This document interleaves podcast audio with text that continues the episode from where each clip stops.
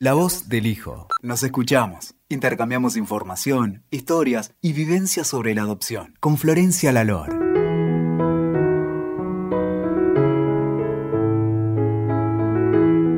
Hola, los recibo en otro podcast de La voz del hijo.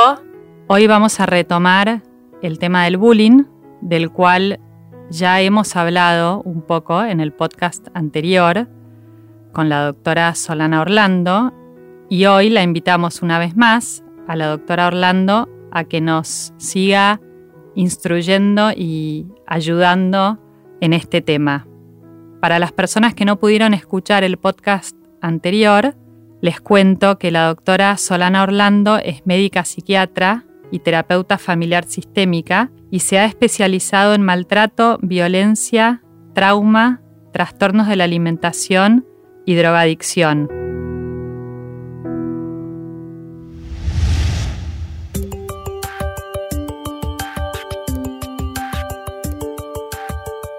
Solana, yo veo mucho en mi consultorio cómo personas adoptadas han sido víctimas de bullying. Yo sé, por supuesto, que el bullying no es algo que afecta solo a personas adoptadas, pero me gustaría ahondar un poco más en cómo algo como el bullying afecta a una persona que ya tiene una experiencia anterior Difícil. sí. sí. sí. Por supuesto. Eh, a mí lo que me siempre me, bueno, buenas tardes. a mí me parece interesante pensar, eh, en vez de pensar lo que ocasiona la adopción, me parece interesante pensar la adopción como una situación más de las muchísimas que podemos tener en la vida para favorecer alguna otra que no sea difícil atravesar. Mm, por ejemplo, uno puede pensar en un niño en sus primeros contactos con su madre y que esos primeros contactos fueron interceptados, por ejemplo, porque es prematuro. Entonces estuvo dos meses sin tocar a la mamá. Y eso puede haber quedado inscripto como un trauma y ser un hijo biológico y que nadie nunca sepa que estuvo en la incubadora, pero que él se comporte como alguien de incubadora o en la casa lo hayan tratado como alguien de incubadora y después en, el trato, en el colegio, empieza a aparecer una conducta que motiva, entre super comillas motiva, que los demás le, lo burlen o le digan o que la mamá lo cuida mucho o que es mantequita o que es un pollito mojado o alguna cosa así que los chicos son especialistas en observar esos detalles mínimos eh, de conducta. Entonces, eh, eh, insisto sobre el hecho de pensar sí en la adopción y seguramente muchas personas te han, te han contado lo que les pasó, no necesariamente porque son adoptados o porque los chicos del colegio o los amigos o los compañeros supiesen que eran adoptados, sino porque esa actitud de discriminarlos o de, o de burlarlos o de decirles algo que les dolía, se agregó a una situación previa de vulnerabilidad. ¿Y qué significa una situación de vulnerabilidad? Significa que alguien vivió algo que lo predispone más o que lo puede hacer eso, más vulnerable, más sensible a esto que viene. Entonces, muchas veces la gente piensa, bueno, pero nadie le dijo que era adoptado. Puede ser que no le hayan dicho que era adoptado, pero puede ser que le hayan dicho negrito, puede ser que le hayan dicho eh, ruloso, pues qué sé yo, alguna cosa de que era distinto. Me estoy acordando de un caso porque nosotros tenemos mucho acá en nuestro país tenemos mucho como el prejuicio de, bueno, en general un niño adoptado, si lo han adoptado, por ejemplo, padres europeos o descendientes de europeos de las provincias, el chiquito es más oscurito, los padres son más rubios. Eh, yo he tratado por esas cosas de casualidad que me tocaron en, en, otros países, ha, habido una gran eh, adopción de chicos rusos muy blanquitos, muy rubiecitos, muy paliditos, y los padres eran europeos más comunes, digamos, ¿no? Entonces eh, los burlaban por eso, los burlaban por blanquitos, por paliditos, por, por rosaditos, por ejemplo. Sea que lo diferente es, lo, diferente, es lo diferente muchas veces lo que nos hace eh, tan difícil el, aceptar y el tolerar. Y es obviamente es cultural y hay culturas donde eso está tan admitido e integrado que a nadie le llama la atención. Eh, no sé, alguna experiencia que he tenido en Canadá, por ejemplo, que es extremadamente multicultural Canadá, es rarísimo que haya una situación donde a alguien le señalen que tiene los ojitos oblicuos. y en cambio nosotros tenemos una tendencia muy rápida a decir ponja, ruso, ¿no? Eh, inclusive en el lenguaje casi diría coloquial. Ahora se está llamando la atención sobre eso, pero durante años era, era parte de la cultura decirle al otro de dónde, gordo, flaco, ni hablar. ¿no? Este, entonces, el, el hecho de que un chico sea adoptado es una vulnerabilidad posible porque es un niño que ya ha vivido una experiencia de diferencia. Cuando pensamos en términos de trauma, no quiere decir que ser adoptado sea un trauma. No, no.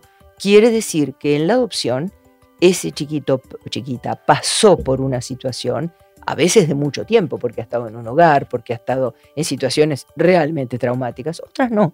Otras ha pasado rápidamente de la mamá biológica a la mamá adoptiva y eso está registrado en algún lugar del sistema nervioso de, un ser humano. Entonces, eh, hay un registro si ese registro se le aumenta la diferencia, puede provocar mayor trauma que en otro chico.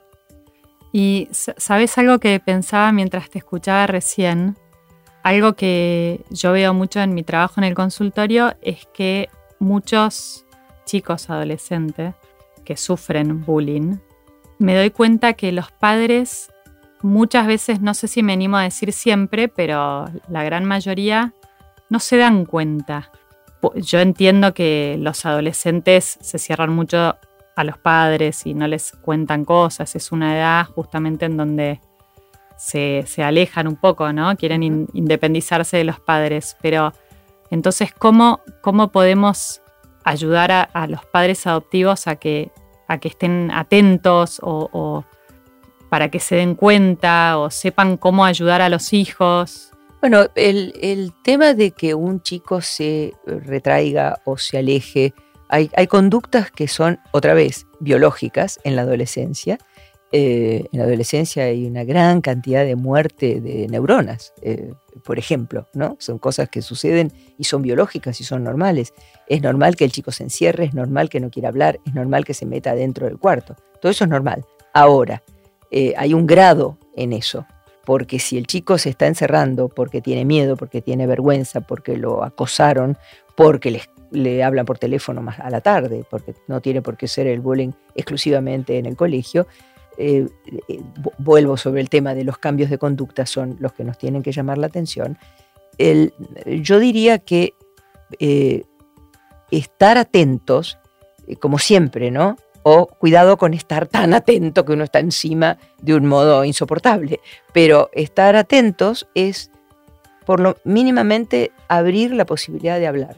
Decirle, mira, eh, te, veo, te veo que estás triste, te veo que, que no me contás lo que te pasa. No, no estoy enojado por eso. Acepto que no me cuentes a mí y que le, le cuentes más a una amiga, pero te pregunto, ¿tenés ganas de hablar con alguien? Tenés ganas, puede haber alguien mejor que yo para que vos le cuentes lo que te está pasando. Y, dejar siempre abierta la puerta a que sea otro, no uno, pero sí que estamos atentos a que nos necesiten. Y mm, algo más que te quería preguntar, que es un tema que además nosotras hemos hablado eh, un montón de veces cuando hablamos sobre la adopción y sobre las diferencias, tiene que ver en realidad un poco con con la parte anterior, con la parte de que los padres adoptivos tienen que prepararse o pensar un poco qué es lo adecuado para ese hijo que van a adoptar, ¿no? Para que por ahí lo que elijan no, no acentúe más una, posible diferencia que haya. Claro que sí. Eh, en general, a mí me, es muy general lo que estoy diciendo, ¿eh? no, no, es una regla, eh, pero en general a mí me parece que uno debiera prepararse para todo. es decir, uno debiera prepararse para ser madre, debiera prepararse para ser padre, debiera prepararse para ser médico. Eh, es lo que menos hacemos, ¿no? Nos recibimos o nos sucede una cosa en la vida y allá vamos. Pero yo creo que cuando uno va a adoptar un hijo, tendría que pensar, bueno, ¿cómo puedo asesorarme lo más posible para no reproducir el trauma? Es decir, para no acentuar la diferencia. Hay, una situación de diferencia original, que ya está, eh, porque no soy el padre biológico. Bueno, ¿cómo hago para que eso sea lo menos eh, dramático. Siempre me acuerdo de una mujer que conocí hace muchísimos años, que ella me enseñó a mí, era una madre adoptiva, que adoptó a un bebito que lo adoptó cuando ya tenía un año y había estado muy lastimado y dañado por su madre biológica en el hospital. Y ella lo iba a visitar y lo, visitaba y le decía, yo no soy tu mamá, yo no te tuve en la panza, pero yo eh, te quiero mucho y te voy a llevar y lo vamos a pasar bien. Y yo un día le dije, pero ¿por qué se lo decís si tiene un año y no te entiende? No, se lo digo para mí, para entenderlo yo, me dijo. Y me pareció tan sabio, ¿no? Ella se preparó, ella se entrenó a todas estas cosas que después le pasaron. El chico le preguntaba eh, quién era ella, de dónde había salido, por qué había ido al hospital, porque algunas cosas, por supuesto, se acordaba. Entonces, eh, a mí me parece que lo importante es tener presente muchas veces y también como padres biológicos lo hacemos, elegimos, por ejemplo, el colegio que nos parece mejor colegio. ¿Mejor colegio para qué? Mejor colegio académico, mejor colegio socialmente aceptado, mejor colegio como ámbito, eh, mejor colegio porque queda a la vuelta de casa y nos queda cómodo. Cuando pensamos en el mejor colegio para un hijo, especialmente si es adoptivo, a mí me parece que estaría bueno pensar si es el colegio que mejor lo va a adoptar también en el sentido de si es el colegio o si tienen la filosofía en el colegio de tener un corazón abierto, de tener una, actitud de, de eso, de aceptación del otro y de aceptación de las diferencias. Si desde ya sabemos que es un colegio elitista, que es un colegio de grupo, que es un colegio, bueno, entonces tenemos que tener cierta prevención, por más que sea el mejor, de nuevo, desde el punto de vista académico, puede no ser el mejor ámbito para que el chico se sienta aceptado y querido.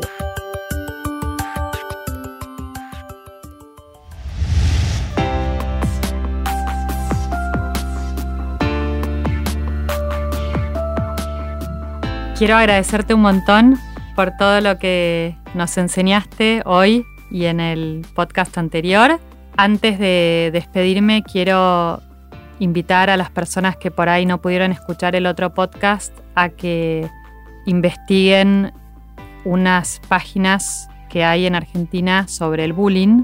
Una es www.libresdebullying.com.ar. Es una organización que trabaja mucho para capacitar y prevenir el bullying en, los colegios y, en varios ámbitos.